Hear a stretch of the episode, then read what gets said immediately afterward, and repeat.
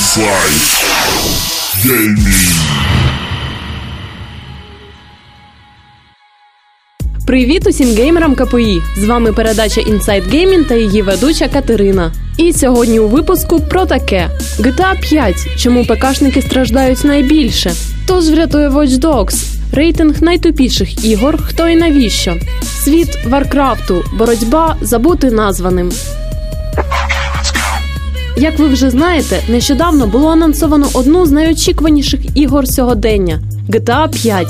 Проте власникам консолей нового покоління Xbox One та PlayStation 4, як завжди, пощастило більше. Вони зможуть побавитися вже 18 листопада, той час як ПКшники чекатимуть 27 січня. Проте Rockstar Games пояснюють таку затримку необхідністю оптимізації та покращення гри. Мовляв, усе для вас. Тож прихильникам серії засмучуватися не рекомендую. А зараз трохи статистики для батьків, які вважають, що саме комп'ютерні ігри псують дітей. Два американські університети Віланові та Рутгерсі провели дослідження зв'язку між іграми та злочинами у США і з'ясували, що під час релізу ігор на світ кількість вбивств на вулицях зменшується. Це пов'язано з тим, що люди, які полюбляють жорстокість, приборкують свій норов з допомогою ігор. Тож ваша мама може спати спокійно. Компанія Ubisoft ніяк не заспокоїться з приводу нашумівшої Watch Dogs і наразі збирається випустити доповнення під назвою Bad Blood, особливістю якого буде можливість проходити місії в режимі кооперативу. Також ви зможете відчути себе темним лицарем, захищаючи вулиці Чикаго від гангстерів та мафіозі.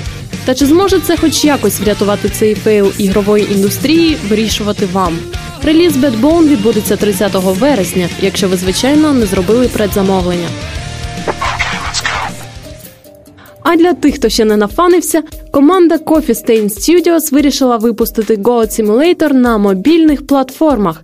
Як ми встигли переконатися, навіть за таку гру люди готові платити гроші. Тож андроїдовці за допомогою 5 баксів зможуть буквально побувати у шкурі козла на своєму смартфоні.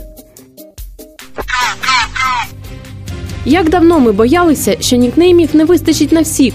З цією проблемою вперше зіткнулися Blizzard у світі Варкрафту, тому негайно поспішили вирішити її. А саме з появою нового доповнення Warlords of Draenor на світ 13 листопада, всі персонажі, власники яких протягом шести місяців не знаходили часу для Вову, залишаться без імен. Тож кидайте усі свої справи і бігом качати ельфа. Іноді здається, що деякі розробники змагаються за звання найтупіша гра. Отже, Selfie Slam. Розробниками цього так званого шедевру є студія Level 11, що належить Rovio, яка в свою чергу випустила чудову серію ігор злі птахи. Хто б міг подумати? Тож в Selfie Slam кожен створює власного персонажа за допомогою здогадайтесь чого?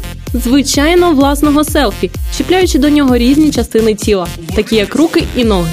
Після створення героя ви побачите просто ряд міні-ігор, які власне повинні викликати посмішку на обличчі. Проте, крім відрази, ви не відчуватимете нічого. Тож чекатимемо на всіх айпадах країни.